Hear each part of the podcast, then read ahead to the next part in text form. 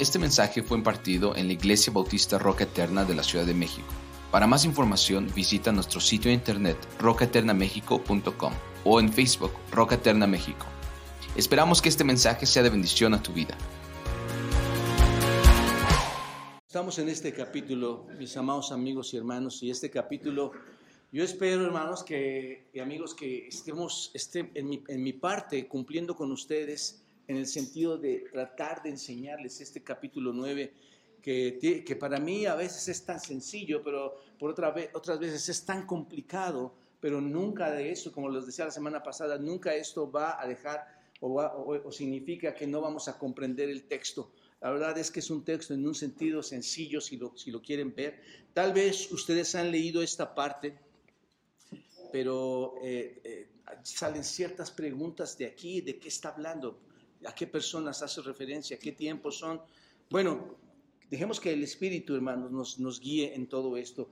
Recuerdan ustedes, hermanos, que eh, a lo largo de este capítulo 9 que hemos estado estudiando, que el Evangelio no contradice los propósitos de Dios para Israel, vimos ya que en los versículos 6 del capítulo 9, versículos 6 al 13, vimos como primer punto que la incredulidad de Israel no quebranta la promesa de Dios. Esto es, la incredulidad de Israel no quebranta la palabra de Dios. Recordarán ustedes esto.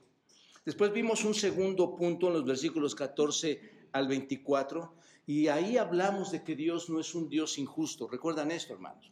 Bien, hoy vamos a concluir con este capítulo y vamos a ver como tercer punto, la incredulidad de Israel no afecta lo que los profetas profetizaron en su tiempo. Y vamos a ver un punto más que es la incredulidad de Israel no elimina la fe. La fe sigue siendo la columna vertebral, hermanos, en cuanto a la salvación. Así que vamos a darnos tiempo y voy a entrar de lleno a este, a este tema porque si no va a llevar un poquito de tiempo. Pero pongamos mucha atención, pon tu corazón dispuesto al Señor para entender esto, hermano. ¿De acuerdo? Dios tenía un plan grande para Israel. Y yo te diría, no un plan que se le ocurrió en un momento, es un plan eterno, ¿no es cierto? Si tú has leído las escrituras, Dios tiene un plan eterno para Israel porque les prometió que serían una, una nación grande, un pueblo grande, que serían como la arena del mar, ¿recuerdan esto? que su descendencia sería como la arena del mar y esto les va a traer bendiciones les va a traer prosperidad y tú lo puedes leer ya en Génesis capítulo 22, cómo se dan estas promesas para el pueblo de Israel. Dios les prometió un reino. ¿Están de acuerdo? Y en un sentido ya lo hemos estado estudiando. Pero ahora, ustedes saben que entra el Evangelio. Ahora el judío al escuchar el Evangelio, esto es la salvación en Cristo, él va a, entrar a ciertos cuestionamientos y va a poder decir, por ejemplo, no puedes predicar este nuevo evangelio, no puedes predicar este mensaje de que en, en Cristo podemos ser salvos, que en Cristo vamos a obtener los privilegios para poder entrar al reino, porque esto simplemente quebranta el plan de Dios, porque ellos pensaban esto, ¿están de acuerdo? Pensaban que el plan era exclusivo para ellos. Esto es, van a decir, esto significa que todos los profetas del Antiguo Testamento que profetizaron, que prometieron cosas para Israel, todos esos profetas que profetizaron para Israel están equivocados. Porque a las cosas ahora han cambiado. Eso es lo que pudieran estar y están pensando. ¿No es cierto? Los profetas predijeron el reino de Dios y ellos lo tomaron como algo para ellos mismos. Así que ellos entran en este tipo de cuestionamiento. Y eso es lo que Pablo va a probar en estas cuatro citas que, hemos leído del Antiguo Testamento. Lo va a probar con dos citas del libro de Oseas, del profeta Oseas, y dos citas del profeta Isaías. Va a, a decir, va a mostrarles cómo esto es realmente a favor del Señor y es verdad para entender que la introducción de los gentiles y la salvación de, una, de un remanente de Israel escogido por gracia, escogido por, por fe, fue un plan de Dios desde siempre. Fue un plan de Dios desde el principio. Y es que Dios, hermanos, está llevando a cabo lo que Él se había propuesto desde siempre en toda su soberanía. ¿Están de acuerdo? Todo lo que está planeado para ti en tu vida, y te lo pongo en este sentido, también no va a cambiar. Esto en la soberanía de Dios siempre va a ser igual. Y es algo parecido aquí en esto. Bueno, entremos a los versículos 25, 29. Observen, hermanos. Observen, ¿qué tal como lo hizo en, los dos puntos anteriores que ya hemos estudiado? en, la, misma manera que lo vimos en, en anterioridad, Pablo, hermanos, va a acudir a las escrituras para mostrar esta verdad. Y esto es bien interesante, hermanos, nada más como una observación. Nosotros entramos a las escrituras para mostrar las verdades, ¿estás de acuerdo? Tú no puedes explicar a alguien algo de acuerdo a tu propio conocimiento, de acuerdo a tus propios pensamientos. Pablo, ¿qué hacía, hermanos? Ah, ¿quieren saber esto? Aquí está. Y es lo que hace en este momento. Toma el Antiguo Testamento y presenta algunas pruebas, acude a estas escrituras para mostrar su verdad. Y la primera prueba para hacerles ver, hermanos, que la introducción de los gentiles y la salvación de un remanente de Israel, escogido por gracia, escogido por el plan de Dios, al principio lo muestra citando Isaías. Observen, noten el versículo 25 del capítulo 9. Como también en Oseas dice, y vayan a estar en Oseas un poquito y no se sepan de Romanos para ver la historia, como también Oseas dice, llamaré pueblo mío al que no era mi pueblo y a la no amada, amada. Ahora, vean este mismo versículo, porque Pablo está citando esto en el Antiguo Testamento, vayan a Oseas capítulo 2, versículo 23, ahí está la cita, y observen la segunda parte de este versículo en Oseas capítulo 2, versículo 23, observen lo que dice ahí. 2.23, y la sembraré para mí en la tierra y, la y tendré misericordia de Lo Ruama y diré a Ami, tú eres pueblo mío, y él dirá, Dios mío. Esto es clave, hermanos. Eso es esencialmente lo que Pablo, o a lo que Pablo está haciendo referencia, es una paráfrasis. No es una cita como tal, una cita directa, es una comparación, es una paráfrasis. Pablo menciona este texto muy en especial, pero observen lo que significa esta cita que Pablo pone ahí. Vayan a Oseas capítulo 1, versículo 2, para entender lo que Pablo citó ahí. Capítulo 1, versículo 2, dice, el principio de la palabra por medio de Oseas. Dijo Jehová Oseas, ve, tómate una mujer fornicaria e hijos de fornicación porque la tierra fornica apartándose de Jehová. No sabemos, hermanos, cómo es que llegó ya Oseas a esta mujer, si esta mujer ya era una mujer adúltera o no, pero el caso es que ella se convirtió o era ya una mujer adúltera. Entonces, esto no es más que una alegoría, hermanos. Esto no es más que una comparación. Oseas tenía una esposa ramera, ¿no es cierto? Es lo que dice la escritura. E Israel era una ramera a su esposo. ¿Quién? Dios. ¿Te das cuenta? Es una comparación de Israel con Oseas y su esposa y la esposa de Dios que es Israel y, los compara con una ramera. Su vida en un sentido es una parábola. La vida de Oseas con su esposa y su familia es una parábola. Es, una parábola viva de la relación que existe entre Israel y Dios, o mejor dicho, en la relación que existe entre Dios e Israel.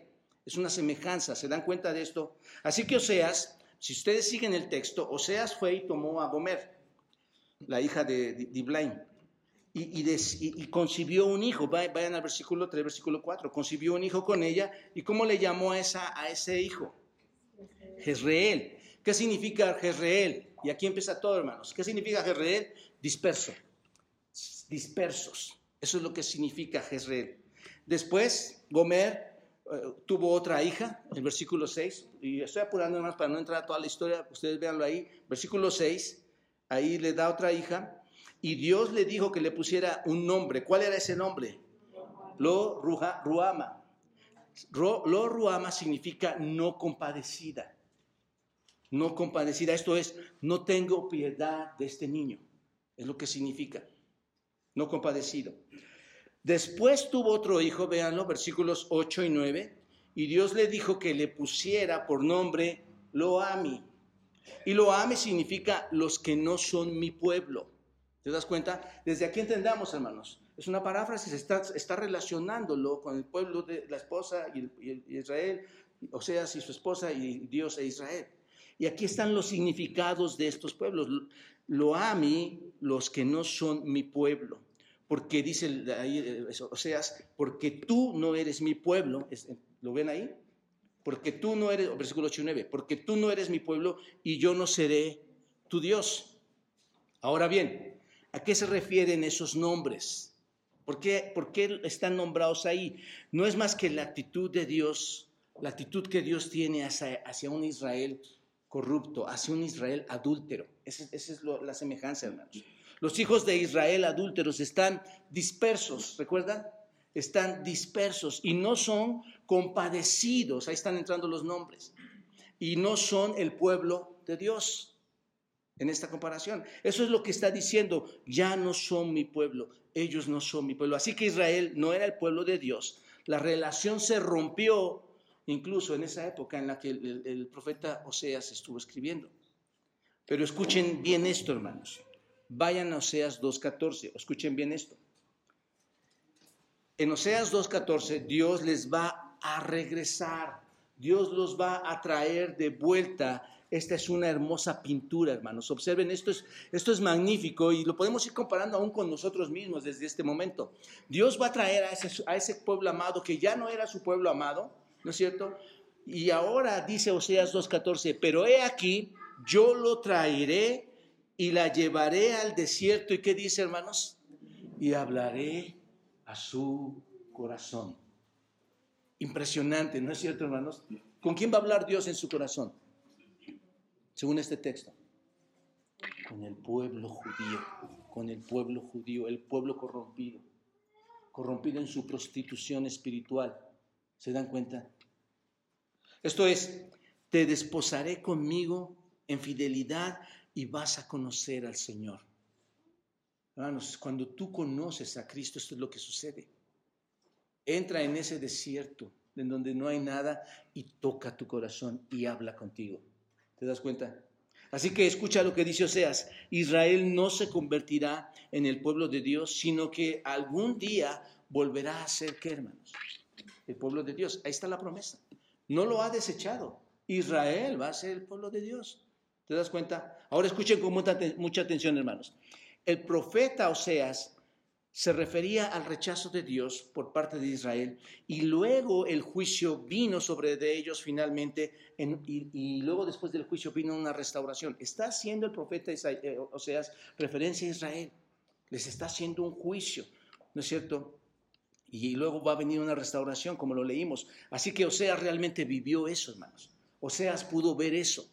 Él lo vivió para ese reino del norte, que fue, y ese reino del norte que fue conquistado, por, recuerdan ustedes, por los asirios.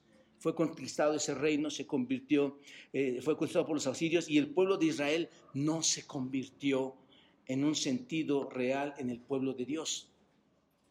¿Qué significa eso, hermanos? Dios quitó sus manos de ellos quitó su, ayuda de ellos.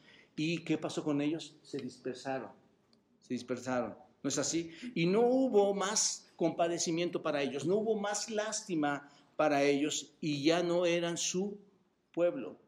¿Están de acuerdo? Estaban en cautiverio. Sin embargo, después, después de todo esto que pasó, después de toda la devastación que ocurre de la conquista del reino del norte, de toda la devastación que es, Israel y toda la conquista del, del reino del sur y toda su devastación que es el reino de de, Judá, Dios los trajo, según este texto, de vuelta, Dios los trajo de vuelta a la tierra, ¿no es así? Como dice Oseas 2, 14, observen lo que dice, precioso, para no leer todos, nada más citamos dos versículos, versículo 14 de Oseas 2, Dios los devolvió a su tierra, su templo, les dio su templo, les dio su nación, les dio identidad. Históricamente, hermanos, esta profecía se cumplió, ¿no es cierto? Y ahora cuando tú ves en Romanos 9, capítulo 9, versículo 25, ya sabes de lo que está hablando. ¿De quién está hablando en, en Romanos 9, 25? ¿De nosotros? No, ¿de quién está hablando? Del pueblo judío. ¿Había promesas para ellos? Sí. ¿Este pueblo se rebeló? Sí. ¿Hubo consecuencias? Sí. ¿Hubo un juicio? Sí. ¿Va, a traerlos de nuevo? Sí. Ahí está, hermanos. Cuando tú lo ves y ahora ves, llamaré pueblo mío al que no era pueblo mío y a la amada no amada, ¿a quién hace referencia, hermanos? Pablo está hablando de Israel. No hay una manera de que tú inventes o crees otra cosa ahí. Es lo que dice el texto, hermanos. Está hablando de Israel. No hay otra manera de explicarlo. ¿Te das cuenta? Y hoy no tengo mi, para dibujar ahí, hermanos, pero pueden ir viendo ahí esa parte importante. Tiene que estar hablando de Israel porque de eso es de lo que usted se está hablando. Ahora, ¿por qué es importante entender esto? ¿Y por qué Pablo, en, en, el Espíritu, guiado por el Espíritu, por qué quiere que entendamos esto? Escuchen con atención, por favor, esto. Es importante porque lo que significa es que los profetas de la antigüedad que profetizaron vieron que Israel entraría en incredulidad. Los profetas sabían, bajo esas profecías, que Israel iba a caer, que iba a entrar en incredulidad, que iban a rechazar a Dios. Así que cuando Oseas escribió esto, estuvo dándose el cumplimiento histórico de forma inmediata, ¿no es cierto?, bajo estos cautiverios. ¿Te das cuenta? Sucedió y está registrado en las escrituras cómo el pueblo fue separado de Dios. Hablaba con un hermano ahorita y seguramente tú ya has leído, hermano, me estaba diciendo, ya leí el Pentateuco, vas a escuchar esto. El pueblo ya fue separado de Dios y fue llevado a un cautiverio del cual Dios finalmente, ¿qué hizo, hermanos? Los trajo de regreso. El reino del sur, Judá, y un remanente del reino de Israel los trajo de regreso. Así que la profecía se cumplió históricamente en la restauración después del cautiverio babilónico, hermanos. Si ustedes ya lo podrán ver, segundo de Reyes, segundo de Crónicas, vayan y vean esta historia ahí, ¿de acuerdo? Pero eso fue solo el primer, diría yo, el primer cumplimiento histórico. Todavía había una perspectiva a futuro, hermanos. Eso aconteció, hasta aquí estamos claros, hermanos. Eso aconteció en el pasado, ya, ya sucedió. Pero había un acontecimiento en el futuro y es el que aquí Pablo lo está identificando con la incredulidad de los judíos durante el tiempo de Jesucristo. Cuando Cristo vino, los judíos tuvieron o fueron incrédulos a quién? A Cristo.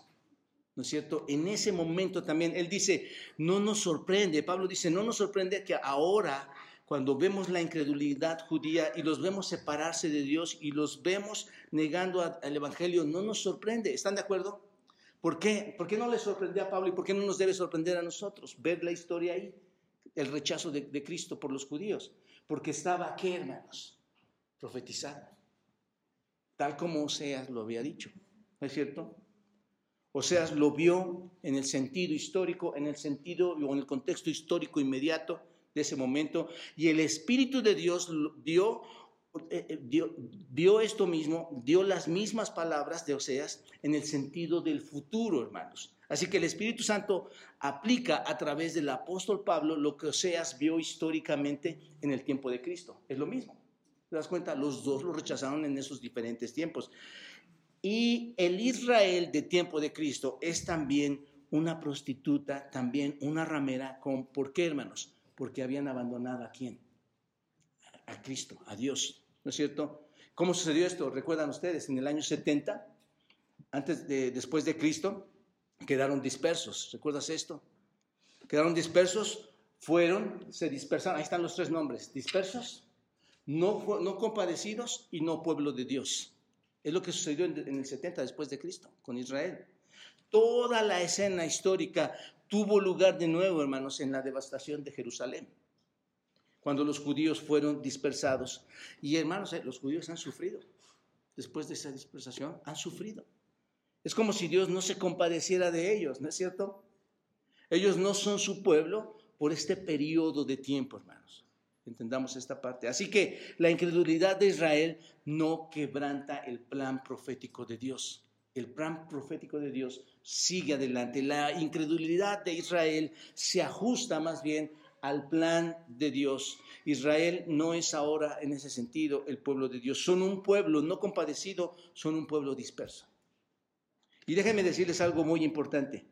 Eso no es permanente, hermanos. Entendamos esto en el plan de Dios está el pueblo de Israel. Eso no es permanente. Observen el versículo 25 de nuevo y miren lo que dice. Ahí mismo está esto que estoy diciendo.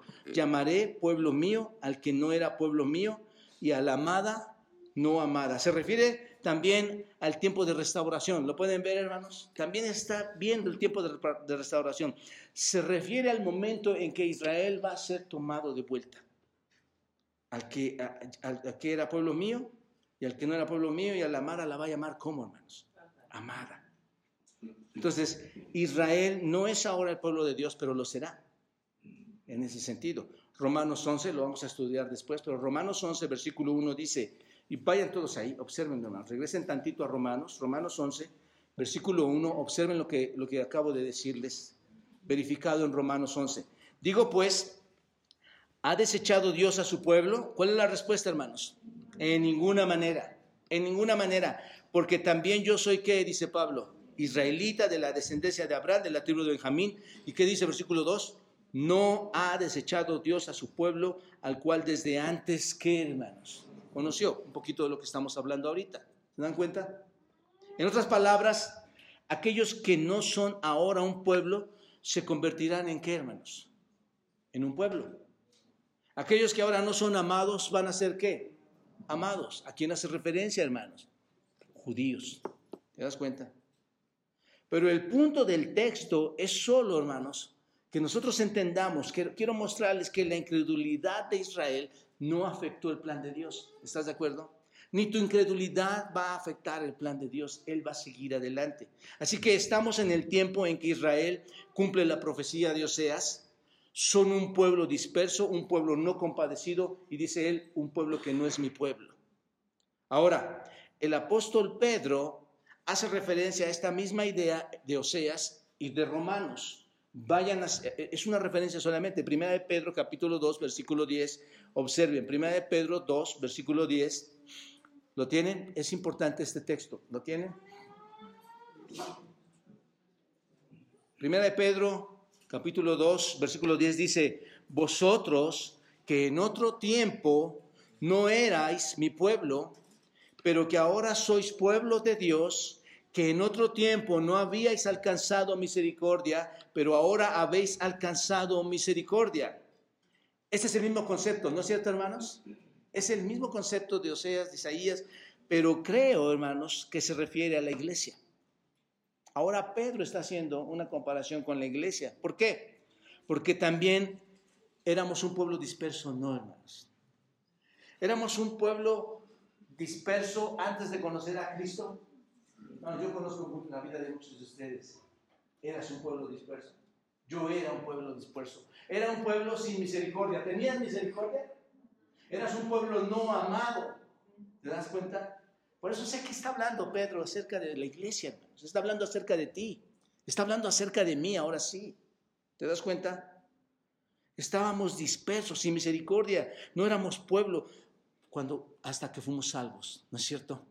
Hasta que fuimos salvos en, el Señor. Así que Pedro aplica este mismo principio a nosotros porque los gentiles fuera del pacto son un pueblo que, hermanos, disperso, sin misericordia, sin una relación con Dios. Así que Oseas aplica directamente la profecía históricamente en su tiempo, ¿no es cierto? En el pasado.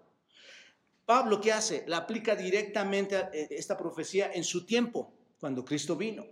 ¿Y qué hace Pedro, hermanos? Pedro la relaciona directamente, eh, relaciona este concepto con la identificación de la iglesia ahora. ¿Te das cuenta?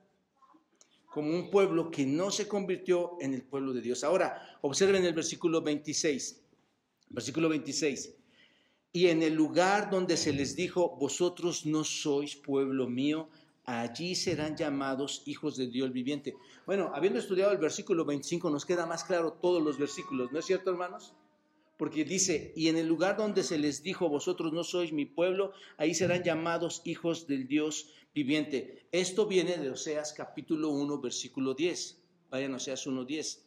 Es la cita que hace eh, eh, Pablo aquí. Con todo, dice Oseas 1.10, con todo será el número de los hijos de Israel como la arena del mar que no se puede medir ni contar, y en el lugar donde se les fue dicho, vosotros no sois mi pueblo, les será dicho, sois hijos del Dios viviente. ¿Se dan cuenta? Ahí está la referencia. Básicamente, si ustedes se dan cuenta, el texto de Romanos 9:26 afirma lo mismo. Está afirmando lo mismo. ¿Dónde estaba? La pregunta es, ¿dónde estaba ese lugar donde se les dijo que no eran su pueblo? ¿Cuál era ese lugar? Porque dice que ahí mismo en ese lugar se les va a decir, son mi pueblo. ¿Dónde estaba ese lugar? Por todas partes. ¿Estaban qué? Dispersos. por todas partes, hermanos. Entonces, eran todos los lugares, estaban dispersos. En ese lugar se les diría, ustedes son los hijos del Dios viviente. En otras palabras, tú que fuiste dispersado, serás qué? Reunido. Eso es lo que va a pasar, Oseas capítulo 1, versículo 10. Eso realmente sucedió cuando, hermanos? En el pasado, cuando sucedió el cautiverio. ¿Te das cuenta? Dios reunió a su pueblo de vuelta de las tierras a los gentiles, fueron reunidos para ser llamados de nuevo hijos de quién? Del Dios viviente. Ahí está. Por que es básicamente lo mismo. Pero aquí hay algo importante. Dice que son llamados hijos de quién, hermanos? El Dios viviente. Ahora, pone una segunda prueba para decir cómo es que Israel, cómo es que Israel solo un remanente será salvo y los, y los gentiles también serán salvos. ¿Cuál es la segunda prueba? La segunda prueba de que la introducción de los gentiles y la salvación de Israel, de un remanente escogido por gracia, es el plan de Dios. Observen, lo muestra aquí citando ahora a Isaías, versículo 27. También Isaías clama tocante a Israel. Si fuere el número de los hijos de Israel como la arena del mar, tan solo el remanente será salvo. Interesante aquí, hermanos. La cita viene de Isaías 10, si quieres ir. Isaías 10, versículos 22 y 23, cuando dice, porque si tu pueblo, oh Israel, fuere como las arenas del mar, el remanente de él volverá. La destrucción acordada rebosará justicia. ¿Qué dice, lo, ¿Qué dice Isaías y qué dice Pablo en un sentido? El remanente, ¿Qué va a pasar con el remanente, hermanos? Va a volver el remanente va a regresar, ¿no es cierto? Un remanente, ¿qué es, hermanos? Es algo que no es todo. Es un remanente es solo una parte. ¿Se dan cuenta de quién está hablando? De Israel, de los judíos. Entonces, Isaías profetizó y clamó al pueblo que aunque ustedes sean como la arena del mar, aunque ustedes sean muchísimos, aunque sean muchísimos judíos, solo qué, hermanos, solo un qué, un remanente, solo una pequeña parte será que salva. Un pequeño grupo va a ser salvo, es lo que está diciendo. Así que Isaías también vio la incredulidad de Israel, por eso lo cita Pablo. Vio la incredulidad de Israel, vio que no todos los judíos iban a ser salvos. ¿Te das cuenta? Ahora, creo que Isaías también está viendo, y estoy convencido que está viendo lo que Oseas vio, el cumplimiento muy cercano. Isaías estaba mirando el cautiverio, hermanos. Isaías estaba mirando el enemigo que iba a venir históricamente y iba a llevarse a todo este pueblo, a toda esta gente. Estaba mirando algo que era inminente, estaba, estaba mirando algo que Dios ya había establecido. En un sentido, hermanos, Isaías estaba mirando el calendario de Dios, porque eso iba a acontecer. Pero lo que el Espíritu Santo, otra vez, hermanos, tenía en mente no era solo eso, sino también que estaba viendo algo en el futuro. ¿Qué era, hermanos? Que todos los judíos en el tiempo de Cristo, ¿cuántos creyeron? Un remanente, pocos creyeron, o creyeron todos los judíos. No, hermanos. ¿Se dan cuenta que es, es lo que está citando ahí? Y todos los judíos desde el tiempo de Cristo a nuestra fecha, solo son unos cuantos o unos pocos que creen. ¿Te das cuenta? Así que los eventos de la historia judía mencionados por Oseas, los eventos de la historia judía mencionados por Isaías, son imágenes profetas, hermanos, de los eventos sobre el tiempo de Jesucristo, con acontecimiento histórico, pero son eventos sobre el tiempo de Jesucristo y la presentación del Evangelio y, y la era en que vivimos cuando los judíos también están rechazando a Dios. ¿Te das cuenta? Ahí está toda la pintura han sido separados de Él y están dispersos. Ahora, versículo 28. Versículo 28 es una cita de Isaías 10, 23, la segunda cita. Y dice, porque el Señor ejecutará, eh, bueno, versículo 28 de, de Romanos 9, porque el Señor ejecutará su sentencia sobre la tierra, ¿cómo hermanos? En justicia y con prontitud. Bueno, la, Biblia, de, la nueva Biblia de las Américas lo dice un poco más eh, claro, hermanos, y dice así, porque el Señor ejecutará su palabra sobre la tierra cabalmente y con brevedad. El punto es que el juicio completo vendría sobre Israel y muy pocos escaparían a ese juicio. muy pocos escaparían a ese juicio y un pequeño número de judíos debería escapar de la gran conquista siria. Y eso es exactamente lo que sucedió en el contexto histórico, hermanos. Pocos son los que, los que escaparon de esa conquista. El resto, el resto de esa gente entró en el juicio de su incredulidad y en el juicio de su rechazo hacia Dios. Así que será proféticamente en el tiempo de Cristo a su regreso que solo un pequeño grupo será que, hermanos, rescatado. Mientras que el gran número de los judíos entrará en el juicio de Dios ¿Por qué? Porque hay un rechazo, hay un rechazo a, Cristo. Entonces, ¿pueden ustedes, hermanos, observar el punto que Pablo nos quiere llevar aquí? ¿Pueden observar a dónde nos quiere llevar? Su punto es que el rechazo de Israel, el rechazo del Evangelio, no es una violación a los planes de Dios. Eso iba a acontecer. Estaba profetizado, hermanos. Y aconteció en el pasado. Sigue aconteciendo hoy se predijo, fue dicho por Oseas, fue, fue dicho por Isaías, y, además no, fue, no solo fue dicho, fue vivido históricamente, ¿no es cierto?, todos estos eventos. Ahora, para reforzar esto, Pablo cita nuevamente Isaías 1.9. Observen el versículo 29. Cita y dice, y como antes dijo Isaías, si el Señor de los ejércitos no nos hubiere dejado descendencia, como Sodoma habríamos venido a ser y como Gomorra seríamos semejantes. Isaías 1, 19, que es la cita, dijo eso mismo, dice así, y lo, leo, Jehová de los ejércitos no nos hubiese dejado, eh, eh, eh, si Jehová de los ejércitos no nos hubiese dejado un resto pequeño, ¿qué es esto, hermanos? ¿De qué está hablando?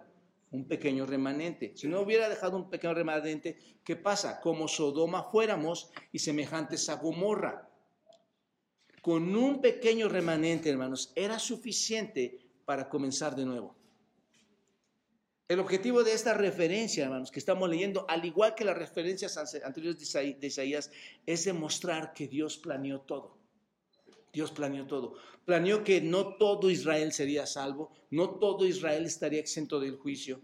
Así que los judíos de la antigüedad enfrentan un juicio muy fuerte, hermanos. Los judíos del tiempo de Cristo enfrentan un juicio tremendo. Porque los judíos de la antigüedad, ¿qué hicieron, hermanos? Rechazaron a Dios. Los judíos del tiempo de Cristo, ¿qué hicieron? Rechazaron a Dios. Los paralelismos que tú ves aquí, no se te das cuenta, son, son impresionantes. No, nadie puede discutir que este es un paralelismo, hermanos. ¿Se dan cuenta? Y la única razón por la que cualquiera de nosotros es salvo es porque el Señor de los ejércitos, nos dejó, ¿qué, hermanos? Un remanente, remanente. ¿Por qué se llama Señor de los ejércitos, por cierto, hermanos? Sabaot es lo que significa ejército Sabaot. ¿Por qué se llama así? Señor de los ejércitos, hermanos, significa Señor de qué? De todo. Es el Señor de todo. Es el Señor de todo lo creado. Es el Señor de los cielos es el Señor de la tierra, es el Señor de muchos, es el Señor que ha escogido una semilla, un remanente. ¿Se dan cuenta, hermanos? Ese es el Señor a que hace referencia.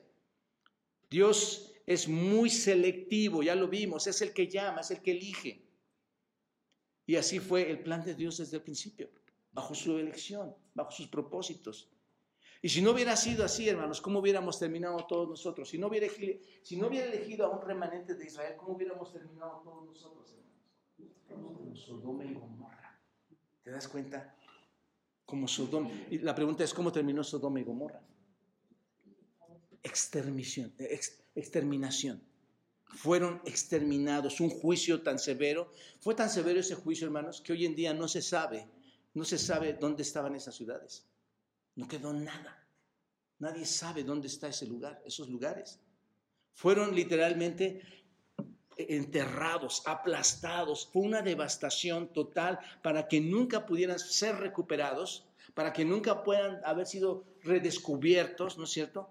Fueron en, un sentido, hermanos, totalmente destruidos. Esto nos tiene que llevar a pensar. Es la gracia de Dios y por la gracia de Dios y por ese remanente nosotros no hemos sido destruidos. Esta mañana he mandado un mensaje, como siempre, a ustedes. Hermanos, es gracia de Dios. Es gracia de Dios que tú estés aquí. Dios te ha permitido estar aquí. Porque tú, porque si algo merecemos, ¿qué es, hermanos? La destrucción, la muerte. Si, si has leído, si, si entiendes. Así que cuando te preguntes, ¿por qué en el tiempo de Cristo los judíos rechazaron el verdadero evangelio? La respuesta cuál es, hermanos? Porque esa es la forma en que los profetas dijeron que iba a suceder. Ese es el plan. ¿Te das cuenta? Porque ellos, ese, eso tenía que acontecer. Ahora, un cuarto y último punto, hermanos. La incredulidad de Israel no elimina la fe, hermanos. La incredulidad de Israel no elimina. ¿Qué es lo que Dios requiere de nosotros para estar relacionados con Él, hermanos? ¿Qué es lo que nos pide el Señor para poder tener una relación con Cristo? Fe. Exactamente. Requerimos eh, eh, de esa fe. Para tener una relación con Él necesitamos fe. Ahora, Pablo ha estado diciendo de los judíos, hermanos, que este pueblo ha, sido ese pueblo que ha ofendido a Dios, ahora no obtienen esa salvación. La única razón por la que los judíos son salvos es porque Dios, hermanos, en su soberanía escogió a este pueblo. ¿No es cierto? Se suponía que solo un remanente debería ser salvo. Así que eso no nos sorprende. No es un cambio en la palabra de Dios, no es un cambio en la promesa de Dios, ni tampoco es que Dios sea injusto, como lo hemos visto estos puntos, ni tampoco se ha alterado el plan profético de Dios. Pero hay algo, hermanos, que debemos entender, que debemos escuchar. Hay algo adicional a todo esto. Y ese algo es que ellos también tuvieron la culpa. Ellos tuvieron la culpa. ¿Y por qué, hermanos? Porque Pablo, cuando tú ves esto, muestra que la incredulidad de, ellos era su responsabilidad. Si tú eres incrédulo, no puedes, no puedes culpar a otra persona. ¿Quién es culpable de esa incredulidad? Tú mismo. Tú eres culpable de no creer en Cristo. Los judíos fueron culpables de no creer en Cristo. Su incredulidad los acusaba a ellos tal como hoy a cualquier persona que le, le quieras compartir, su incredulidad le va a acusar a él, ¿no es cierto? El mensaje está dado. ¿Quién lo quiere ignorar? Dios existe, ¿quién lo quiere ignorar? Ellos eran culpables también, eran responsables, hermanos. Y debido a su propia incredulidad, debido a su propio rechazo, eran culpables y esa, y esa culpa te lleva a qué? A un juicio. Eran merecedores de juicio sobre la base de su propia culpa. ¿Te das cuenta de esto? Observen el versículo 30. ¿Qué pues diremos? ¿Qué pues diremos? Que los gentiles que no iban tras la justicia han alcanzado la justicia, es decir, la justicia que es por fe. Ahí está, hermanos. Dice, ¿qué pues diremos?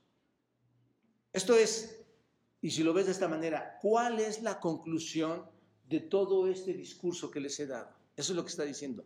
¿Qué pues diremos? ¿En qué concluimos? ¿A qué llegamos? ¿Cuál es la conclusión de todo lo que hemos, les he estado diciendo?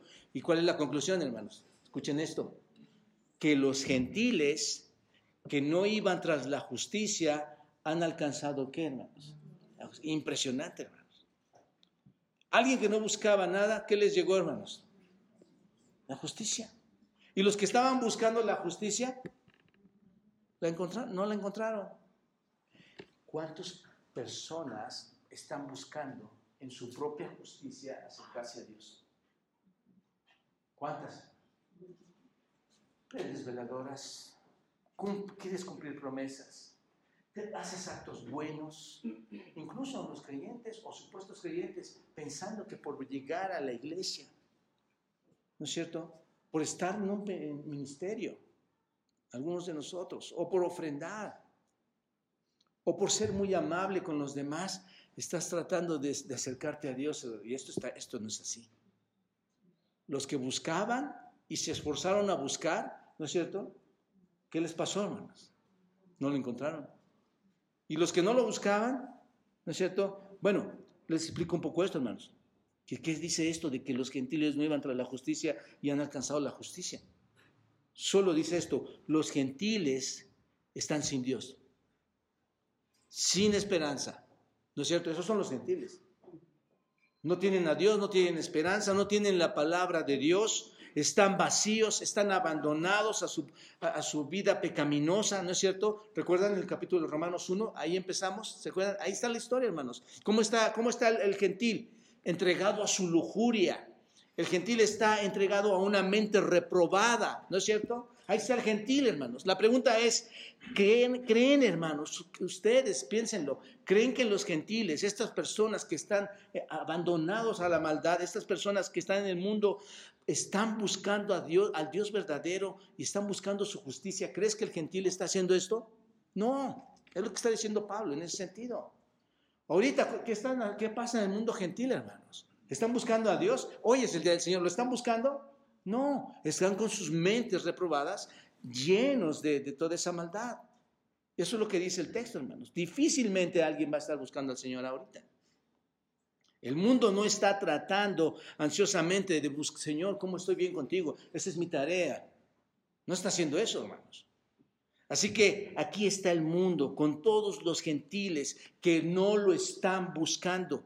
Y cuando llegó el Evangelio, y no sé si ahora ya te estás poniendo en ese plano tú. Estoy hablando de ti y de mí. No lo estabas buscando, pero cuando llegó el Evangelio, hermanos, muchos de los gentiles, ¿qué hicieron? Creyeron. ¿Creyeron más que quién? Que los judíos. ¿Te das cuenta de esto? Muchos gentiles creyeron y pocos judíos creyeron. Cuando llegó el Evangelio, hermanos, eso es exactamente lo que sucedió. ¿Por qué?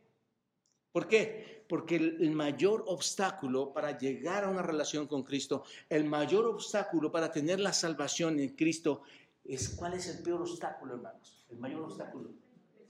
Tu propia justicia. Yo estoy bien. Yo estoy bien. ¿Quién decía eso, hermanos? Los judíos. Yo hago muchos actos de justicia. ¿No es cierto?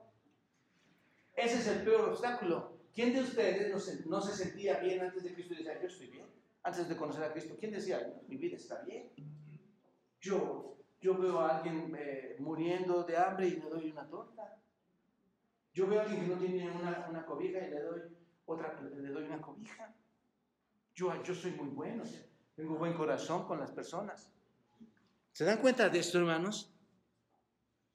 Lo peor que puede suceder, no sé si este lo peor, hermanos, que puede suceder, y es que aquí no se oye, este, tal vez de la pila. Bueno, es que caigas en tu propia justicia. ¿Te das cuenta de esto? Hermanos, el mundo hoy en día está lleno de esa propia justicia. Por eso esto es, importante entender, hermanos. El mundo está haciendo lo mismo que en, los tiempos de Oseas, en los tiempos de Isaías. El mundo está haciendo lo mismo en los tiempos de Pablo cuando rechazaron a Cristo. Y el mundo está haciendo lo mismo en nuestros tiempos rechazando a Cristo. ¿Por qué? ¿Cuál es, la, cuál es su problema, hermanos? Su propia justicia. Creen que están bien. Y las iglesias, hermanos, también están llenos de personas que creen que están bien. Con su propia interpretación de la escritura. Aquí la importancia de entender esto, hermano. Está hablando a los judíos, está hablando al pueblo de Israel, pero ¿cómo nos aplica a nosotros, hermanos? ¿Cómo nos vemos en medio de todo esto? Entonces, llega, llega esto y su propia justicia se entromete para no tener una relación de salvación. ¿Entendemos esto, hermanos? No puede ser salvo. alguien que necesita ser salvo necesita entender su necesidad. ¿Estás de acuerdo? Y los judíos no estaban entendiendo. Ellos decían, ¿qué decían? Yo, yo, yo soy de. A mí, a mí, me llegó una profecía. Ahí está todo. Los profetas hablaron. Esto no tiene sentido el nuevo evangelio porque yo tengo un panorama diferente. Pero se alteró el plan de Dios de ninguna manera. ¿Rechazó a todos los judíos? En ninguna manera. ¿Va a venir un remanente? Sí, pero hay orgullo en nosotros para acercarnos a Cristo, porque creemos que estamos bien. Creemos que lo que estamos haciendo está bien. Eso es lo que pasó, hermanos, a los judíos. Pensaban que eran justos. ¿Te das cuenta? Hoy en día también hay iglesias que pudieran tener personas que dentro de la iglesia se sienten justos. Los judíos habían pensado toda su vida, habían pasado toda su vida buscando una relación con Dios, ¿no es cierto, hermanos? Toda su vida la pasaron buscando decían, queremos tener una relación tan correcta con Dios y lo vamos a hacer a través de, cumplir la ley, a través de nuestros propios esfuerzos. es lo que pasó. A través de mi esfuerzo voy a buscar a Dios. Así que cuando el Evangelio vino y condenó su pecado, no les importó que condenara su pecado, porque ellos se creían que hermanos. Cuando el Evangelio llega a las personas y se los presentas y lo rechazan, es porque se sienten que hermanos, justos. No necesito esto. No necesito a Dios. Soy justo. ¿Te das cuenta? Así que los judíos, ¿qué pasa, hermanos? Rechazaron el Evangelio este, y, al rechazarlo, solamente un pequeño que remanente que hizo, lo aceptó, ¿no es cierto? Ahora bien, estos gentiles que no siguieron la justicia han alcanzado justicia. ¡Wow! Tú que nunca te atreviste a buscar a Dios de una manera correcta, ni siquiera tu propia forma, has alcanzado qué, hermano? Yo no recuerdo, hermanos, en mi caso personal, yo no recuerdo que de mi, de mis, de de mi año 1 al año 23, 24 que conocí a Cristo, yo no recuerdo que, yo haya buscado a Dios en un sentido de decir voy a cumplir con esto, esto, esto. No lo buscaba, pero ¿qué pasó, hermanos? Su gracia sobreabundó. Dios llegó a mi vida. Y lo creí. Y ahorita entramos a ese detalle. Lo creí. ¿Por qué lo creí? ¿Qué pasó con ellos, hermanos? Los gentiles no seguían su propia justicia, pero, pero alcanzaron justicia. La pregunta, cuando tú le entiendes esto, ¿por qué, qué diremos que los gentiles que iban tras la justicia han alcanzado justicia? La pregunta lógica es, ¿cómo alcanzaron la justicia? ¿Cómo lo lograron? ¿Cómo, ¿Cómo aquellos, este es el punto hermanos, cómo aquellos que no estaban buscando nada alcanzaron el todo? ¿Cómo es que tú que no buscabas nada y yo alcanzamos el todo? ¿Están de acuerdo que es una pregunta lógica? Bueno, ¿cuál es la respuesta, hermanos? Versículo 30, al final del versículo 30, ¿qué dice? Es decir, la justicia es por fe. Ahí está, hermanos. Es como si desenvolviéramos un paquete, ¿no es cierto? La justicia es por fe. ¿Y qué es la fe, hermanos? Creer en Dios, creer en Cristo. Creer que Él es el Dios verdadero, Él es el Dios soberano, Él es el Dios de los ejércitos que controla todo, hermano, las estrellas, la luna, el sol, el universo, las, cosas terrestres, las cosas celestiales, controla, controla los seres, los seres eh, angelicales, controla todo, hermanos. Yo creo en eso.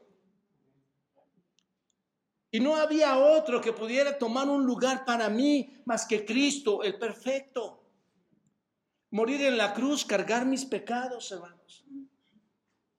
Eso fue la cosa más tremenda, la cruz, cargar Cristo los pecados tuyos y míos. Yo creo, hermanos, que con mis solos pecados, en la paga, porque tú piensas, en la paga de pecados es muerte y fue Cristo, y lo, y lo dejas ahí. Hermanos, Cristo sufrió. Cristo fue maltratado. No es nada más que, que hubo un sustituto y llegó. No, no, no, Él fue volado. La ira de Dios se desbordó, tus pecados fueron cargados y con solo tus pecados y mis pecados es suficiente para destrozar a Cristo. Es la ira de Dios derramada. Y yo creo, hermanos, que eso fue así. Yo creo que Dios murió por mí en, en la persona de Cristo. Yo creo que Cristo resucitó al tercer día como lo prometió. Yo creo que Cristo, hermanos, subió al cielo y ascendió al Padre y ahora está preparando lugar, morada para cada uno de nosotros y en un futuro, tanto los, Israel, los de Israel como los gentiles, nos juntaremos con el Señor. Y ahí estará esa morada, hermanos. No tiene por qué turbarse mi corazón. Él me prometió que en la casa de Dios hay muchas moradas y va a prepararlo para mí. ¿Cómo llegaron los gentiles? Por la fe. Pablo dice incluso, la justicia debe de ser, ¿por qué, hermanos? Por fe. No te podemos apresurar a que llegues a la iglesia. El llegar a la iglesia y a los eventos de la iglesia no es más que el fruto, como dice Santiago, es el fruto de tu fe porque estás dispuesto a pagar lo que Cristo hizo por ti, a humillarte con Él, a responder a, tu, Dios. Tú vienes convencido, tú ofrendas convencido, tú ayudas convencido, tú haces ministerios convencido de que Dios, hermanos, es Dios en tu vida. ¿Te das cuenta de esto? Es por fe, hermanos. Te pregunto, ¿los judíos lo consiguieron por obras? Ahí está, es, tan claro, ¿no es cierto? La escritura es tan clara, hermanos. Por eso decía, Romano es complicado, sí, pero a la vez es tan. ¿Consiguieron, ¿Lo consiguieron por obras? No. ¿Cuántas obras querían hacer, hermanos? Ahora, Pablo está hablando de la responsabilidad. Si lo ves aquí, Pablo está hablando ya de tu responsabilidad y mi responsabilidad. Dios elige, pero hay una responsabilidad en ti. ¿Cuál es? Creer. Ahí estaban. Eso es el todo del todo. Es solamente creer. Es todo, hermanos. No hay dinero, no hay, no hay amistades, no hay nada. Tú no me afectas a mí en nada. Es Cristo quien cambia mi vida. ¿Te das cuenta? Solo por creer en Él. Es solo creer. Y déjenme decirles, el creer es el corazón del Evangelio, mis amados hermanos y amigos. Creer es el corazón del Evangelio. Por eso Romanos dice, porque en el Evangelio la justicia de Dios se revela por fe y para fe, como está escrito, ¿qué hermanos? Mas el justo por la fe vivirá. Ahí está, hermanos. Ahí está, amigo. Hoy estás escuchando algo, no es que no es solo para los judíos, estás escuchando algo que es para ti. Hay entrada al reino, tú puedes pertenecer al reino que ya está aquí, que son ustedes. Y si tú no estás ahí, ¿qué necesitas? Creer. Somos justificados por la fe. El gentil lo consiguió como, hermanos. ¿Cómo consiguió esa justificación? Por la fe. Por la fe. Ahora, eso es la responsabilidad humana, ¿se das cuenta? Porque qué, bonito sería, hermanos, que, ah, Dios eligió, listo, ya, ya, me siento ahí, listo. No, hay una responsabilidad, tienes que responder. La semana pasada llegaron personas, eh, quiero, quiero, estoy convencido, convencida que creo en Cristo. ¿Sabes qué significa eso para un pastor? La palabra de Dios sigue su trayectoria, no se detiene. A esa elección la gente respondió con fe. Y ahí está. ¿Te das cuenta? Versículo 31 dice, mas Israel, ahora viene la contrapartida, observa, mas Israel que iba tras una ley de justicia, ¿qué le pasó hermanos? No la alcanzó, no la alcanzó. ¿Qué significa la palabra ley? Es una norma, ¿no es cierto? Es una norma. Ellos siguieron esa norma, ese principio de rectitud. Ellos dijeron, yo quiero seguir la norma, yo quiero seguir la ley, quiero, ir a esa ley, a esa norma y la quiero seguir con tal rectitud. Esto es, ellos dijeron, yo quiero que esto sea mi forma de vida. Quiero vivir de tal forma que todos vean que yo soy recto ante Dios. Debemos ser justos, tenemos que hacer todas estas cosas, pero no vamos a hacer todas estas cosas. Y también vamos a hacer esto, esto que está acá, pero no vamos a hacer esto que está allá. ¿No así se comportaban? Todo eran normas que querían cumplir, hermanos. ¿Quién puede cumplir la ley? Nadie. Tenían toda su, esa cantidad de, prescripciones que, que perseguían para poder ser rectos delante de Dios. Querían hacer tantas cosas a los ojos de Dios para sentirse bien. Era, su forma de vida, ¿no es cierto, hermanos? De los judíos. Y lo hacían, ¿no es cierto? Lo hacían. Y lo, y, lo hicieron todo por qué, hermanos. Todo lo que hacían eran qué, hermanos. Todo lo hicieron por qué. Obras, obras. No eran más que obras. Hermanos, tengamos mucho cuidado de que a la iglesia lleguemos pensando que nuestras obras, ah, qué buen trabajo haces, hermano, qué bien predicas, hermano, qué bien hablas, qué bien, qué bien limpias, cuidado, hermanos, que nuestras obras nos lleven a pensar como ellos, que nuestra forma de vida nos lleve a pensar como ellos, que nuestro orgullo nos lleve a pensar, hermanos, que tenemos una relación correcta con Dios. Imposible, Eso es imposible, hermanos. Esto, era, esto lo hacían por obras. ¿Qué pasa, hermano? Cuando lo haces por obras, ¿qué eran ellos? Eran legalistas, orgullosos de sus obras. ¿Por qué? Porque estaban persiguiendo su propia, ¿qué, hermanos? Justicia. Yo sigo mi propia justicia. Esa es mi relación correcta con Dios. ¿Te das cuenta? Hoy, pasa, hoy en día pasa, hermanos. A uno de los creyentes tú les puedes decir, esto, esto es lo que debemos hacer en el Señor, pero dicen, no, no, yo voy a cumplir la ley, pero con mi propia justicia, a mi propia manera, porque yo la interpreto conforme a mi pensamiento. ¿Te das cuenta? Entonces, fueron tras la ley de la justicia. ¿Y qué dice, ¿y qué dice Pablo? No, no les alcanzó, hermanos. Este no lo entendía, no entendieron qué estaba pasando. No la alcanzaron. Y es muy triste, hermano, ¿no es cierto? Esforzarte tanto tiempo y no alcanzar nada. Yo pienso, hermanos, Dios nos libre de esto que voy a decir hoy.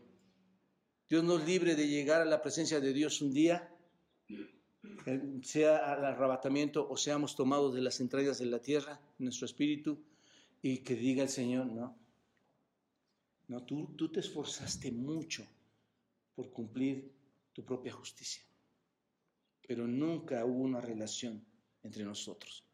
Amada iglesia, eso es lo que tenemos que entender. Cuidado con lo que estamos haciendo. Ahora bien, ¿por qué no lo consiguieron? Una buena pregunta, no, no, lo alcanzaron. La pregunta es, cuando leemos la, la escritura, hay que hacernos preguntas, hermano. La pregunta es, ¿por qué Pablo? ¿Por qué no lo alcanzaron? ¿Por qué no lo alcanzaron, hermanos? Y a veces queremos responder a nuestra forma, ¿no es cierto? Pero ¿por qué no lo alcanzaron? Bueno, ve al versículo 32. Ahí está la respuesta. Dice Pablo, ¿por qué? ¿Por qué?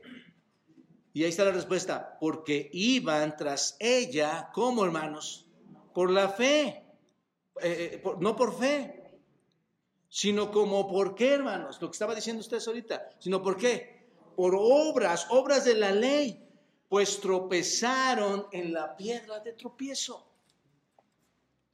No lo consiguieron, ¿por qué, hermanos? Porque no lo buscaron por fe, simplemente. Listo, ahí está todo. Tú no vas a conseguir nada si no lo buscas por fe. Cuando tú crees que algo es, entonces ese es, se convierte en algo de verdad en ti. Todo es por fe, hermanos. Todo es por fe. La salvación es por medio de la fe, como diría Pablo en Efesios 2, en Efesios y no es por obras. Esto es, no es solo decir, voy a ser la mejor persona. ¿Quién ha dicho, ya voy a ser una buena persona? ¿No? A veces entendemos la Biblia así, la Biblia la interpretamos como algo moral. Ya, voy a ser la mejor persona. A partir del 2023, al fin que está empezando el año, voy a empezar a ser la mejor persona, voy a, voy a gritar menos, voy a leer más mi Biblia, voy a orar. Y yo creo que ya muchos ya desistimos de esto, ¿verdad? Voy a orar, voy a, voy a pensar mejor, voy a actuar mejor, voy a hablar mejor con las personas y, y, entre más haga más, más, más frutos de, de justicia personal, más Dios me va a querer. No, hermanos. No, Está diciendo, lo único que puedes hacer para ser salvo es que no puedes hacer absolutamente nada. ¿Te das cuenta de esto? Porque dice el Señor, tus justicias son como trapos de qué? De inmundicia.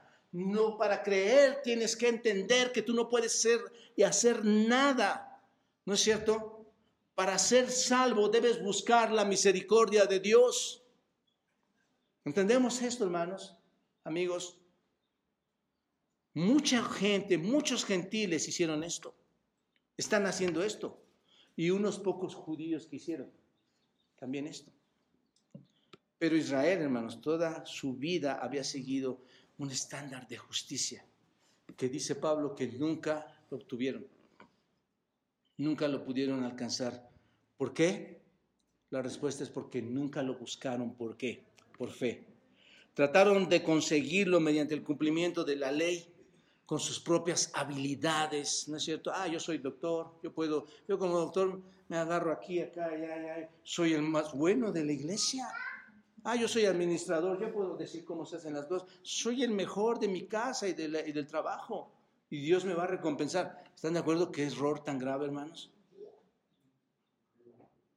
¿No es cierto? Esto es por eso, hermanos, que los judíos rechazaron a Jesús con tanta ira. ¿No es cierto? ¿Por qué estaban tan enojados los judíos con Cristo, hermanos? Piénsenlo, hermanos. ¿Por qué tenían tanta amargura en su corazón? ¿Por qué los judíos tenían tanto odio al Mesías? ¿Por qué? Porque llegó alguien y les puso, ¿qué, hermanos? El pie. Tropezaron en piedra de tropiezo. Mientras ellos iban caminando, ah, yo soy muy fuerte, yo hago las cosas bien. ¿Qué hizo el Señor, hermanos? Se puso frente de ellos y les dijo, ustedes no están haciendo lo correcto. Todo lo que dicen no es así. ¿Con quién tropezaron? Con la piedra de tropiezo. ¿Te das cuenta? Miraron la cruz, ellos, donde Cristo pagó nuestros pecados. Les dicen, Él está muriendo por tus pecados. ¿Y qué decían ellos? No, esa es una locura. Él no puede morir por mis pecados porque yo soy, ¿qué hermanos? Justo delante de Él. He hecho cuántas cosas? Muchas. Porque la palabra de la cruz, dice Pablo en los Corintios, porque la palabra de la cruz es que locura a quienes, hermanos, a los que se pierden, pero a los que se salvan, esto es, a nosotros es poder de Dios. ¿Te das cuenta de esto? Ahora bien, hermanos, Pablo quiere afirmar su punto de vista Fui al final del versículo 32 y observen, lo que estoy hablando ahorita dice el versículo 32. Me apuro y trato de sintetizar esto. Pues tropezaron en la piedra de tropiezo. ¿Lo ven ahí, hermanos? Está citando a Isaías 8:14. Y no, ya no lo vemos por tiempo, pero Isaías predijo que iban a tropezar en piedra de tropiezo. Así que no nos sorprende que el judío no creyera, porque Isaías, ¿qué dijo, hermanos? Iban a tropezar. ¿Sucedió? Sí. Y eso es lo que hicieron. ¿Qué pasó, hermanos? Vino Jesús a este mundo, en la segunda persona de la Trinidad, viene y, dijo que él era qué, hermanos? Mateo capítulo 21. ¿Qué dijo que él, él, era? Él era la piedra angular. Soy la piedra angular, la principal piedra del ángulo. Pero algunos, hermanos, para ellos, él era una piedra de qué? De tropiezo no lo vieron como la piedra angular. Ahora, ¿por qué lo ven como piedra de tropiezo? Piensen en esto, hermanos, piénsenlo bien. Pasa en nosotros los creyentes, cuando te decimos, ¿sabes qué? Eh, esto es lo que dice la escritura, así lo tenemos que ver, ¿y, ¿y te ofende? Sí. ¿Te gusta que te digan eso? No. Y empiezas a reaccionar y a contestar con tus propios pensamientos, ¿no es cierto, hermanos? Así pasa. Estos judíos que, se, que creían conocerle, ¿qué pasó, hermanos? Tropezaron. Versículo 33, observa. Como está escrito, he aquí pongo en Sión piedra de tropiezo y roca de caída, al que creyere en él no será avergonzado. Ahí está, versículo 33. Pablo cierra este capítulo, hermanos, con una referencia a Isaías, Isaías 28, 16. El Señor Jesucristo para algunos era piedra de tropiezo y roca de ofensa. Ajá. ¿Por qué, hermanos? ¿Te ha ofendido alguna vez Cristo? A, mí muchas veces, hermanos, tengo que ser honesto. Muchas veces. Porque en mi ignorancia, hermanos, pienso que estoy haciendo lo correcto. Pero Él es piedra de tropiezo, hermanos. Cristo ofende. Él hace que la gente caiga, hermanos. ¿Por qué? Porque la gente trae su propio concepto. ¿Te das cuenta?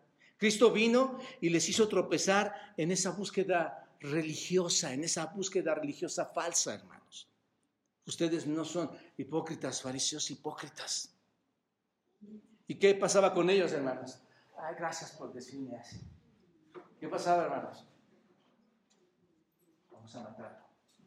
Vamos a matarlo porque este viene a decir que el Evangelio es Él. Y nosotros tenemos otro concepto. ¿Esto echa bajo el plan de Dios, hermanos? Para nada. Se cumple, inclusive se cumple. Ofende, hace que caigas. Cristo vino y hizo, tropezar a estos hombres. ¿Qué hizo, hermanos? Literalmente, ¿qué hizo? Los confrontó. Y al confrontarlos, tropezaron en todo lugar y como tropezaron, se ofendieron. Y como se ofendieron, querían matarlo.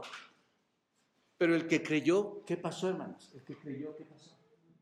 No fue avergonzado. No fue avergonzado. ¿Qué significa avergonzado? Bueno, tal vez tenemos como pena, pero en el sentido griego, hermanos, esta palabra es como temer. Entonces, el que creyó no va a tener más miedo. No va a tener más miedo. ¿No es cierto? Él va a hacer, hermanos, que algunas personas tropiecen. Se van a ofender. Va a ser su piedra de tropiezo.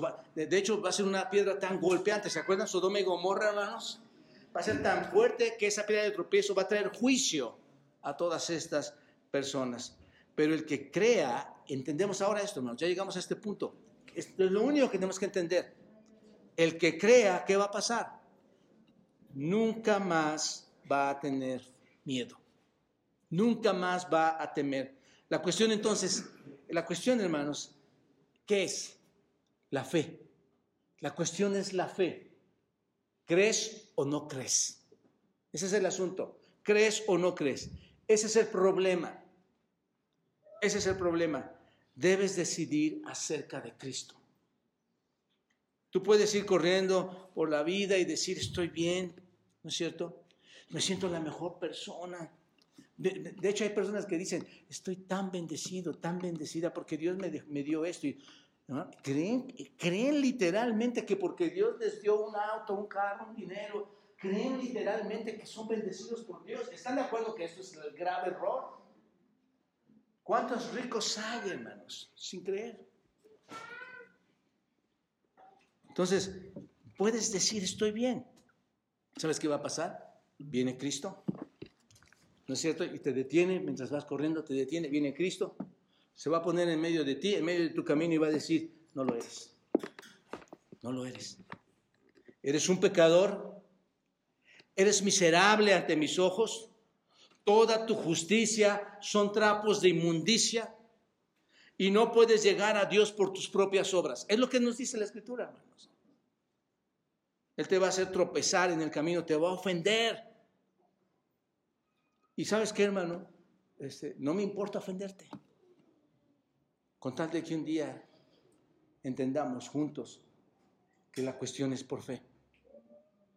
Y que un día tú puedas decir, Señor, yo estoy en la presencia del Señor, lo logré entender, el Señor me llamó y, respondí en mi, forma humana a esa fe. Así que puedes ofenderte, puedes llamarlo tontería, no, esto es una tontería, esto es, eh, no, no, no quiero saber nada de esto, pero déjame decirte que Él va a ser piedra de tropiezo, Él te va a golpear, ¿no es cierto? Tal como lo dice la Biblia, vendrá un juicio. O puedes decir, sí lo creo, sí, sí creo esto. Y si lo crees, entonces no hay problema. No hay que temer. No hay nada que temer. ¿Te das cuenta? Así que la justificación es por gracia, a través de la fe, no por obras, para que nadie se gloríe. La incredulidad de Israel no altera el plan de Dios. La incredulidad de Israel no altera el evangelio de Dios. ¿Te das cuenta? Concluyo con estas 15 horas. Escucha bien esto, hermano. El mensaje para todos ustedes, ahora que vamos a terminar esta, esta es este. ¿Creen? ¿Creen? Cristo te detiene en tu camino de tu búsqueda religiosa pensando que puedes alcanzar a Dios por tu cuenta. Y te va a decir, no puedes hacerlo, no puedes hacerlo. Eres un pecador, necesitas un Salvador. Si esto te ofende, vendrá un juicio más fuerte todavía. Ya la pregunta es, ¿lo llamas tontería o lo crees? Mi ruego, hermanos, y mi oración para ti es que creas que creas. Señor, qué bendición tu palabra. A veces es tan deliciosa, Señor, como dice el salmista. Es como un panal de miel. Pero tenemos que entender, Señor, que también puede ofender para bendición, para traernos a una realidad espiritual, a una ceguera, Señor, que no nos permite entender que en ti está la salvación, que no es por obras, Dios, que tu plan va a seguir adelante conforme a tu posición electiva y a tus propósitos tan especiales, Señor. No nos queda, Padre, más que al cerrar este capítulo, pedirte perdón, ayudarnos, a pedirte que nos ayudes a reconocer que el plan está hecho, está diseñado y que debemos atender en fe a ti, Señor. Aquí hay varias familias, Padre, personas, jovencitos, jovencitas y aún nuestros niños que están arriba ahora. Señor, que tu espíritu haya hecho ese, con todo su poder, con ese mazo espiritual, haya tocado nuestros corazones, para que de una vez por todas, Padre, entendamos qué es tu gracia, qué es la fe y cómo tu plan, Señor, se va a cumplir aun cuando hagamos cosas que creemos que van a darnos libertad. Tú eres verdad y esa libertad humana no va a tener cabida, Señor, en la libertad que tenemos solo en Cristo. En tus manos los deposito, Dios, junto con mi familia también. Necesitamos todos entender esto correctamente y seguir creciendo en esta verdad, Señor. Esperando hasta tu regreso, Señor, en la persona de Cristo para que en obediencia a cada palabra que hemos estado estudiando, cada texto, Señor, eh, tú nos puedas recibir viendo que no hicimos obras, que, en Cristo recibimos la salvación, pero que el fruto, Señor, de esa salvación fueron obras de santidad para gloria tuya, Dios. Esto es una vida cristiana verdadera. En tus manos nos ponemos esta mañana. Bendice tu iglesia en Cristo Jesús. Amén.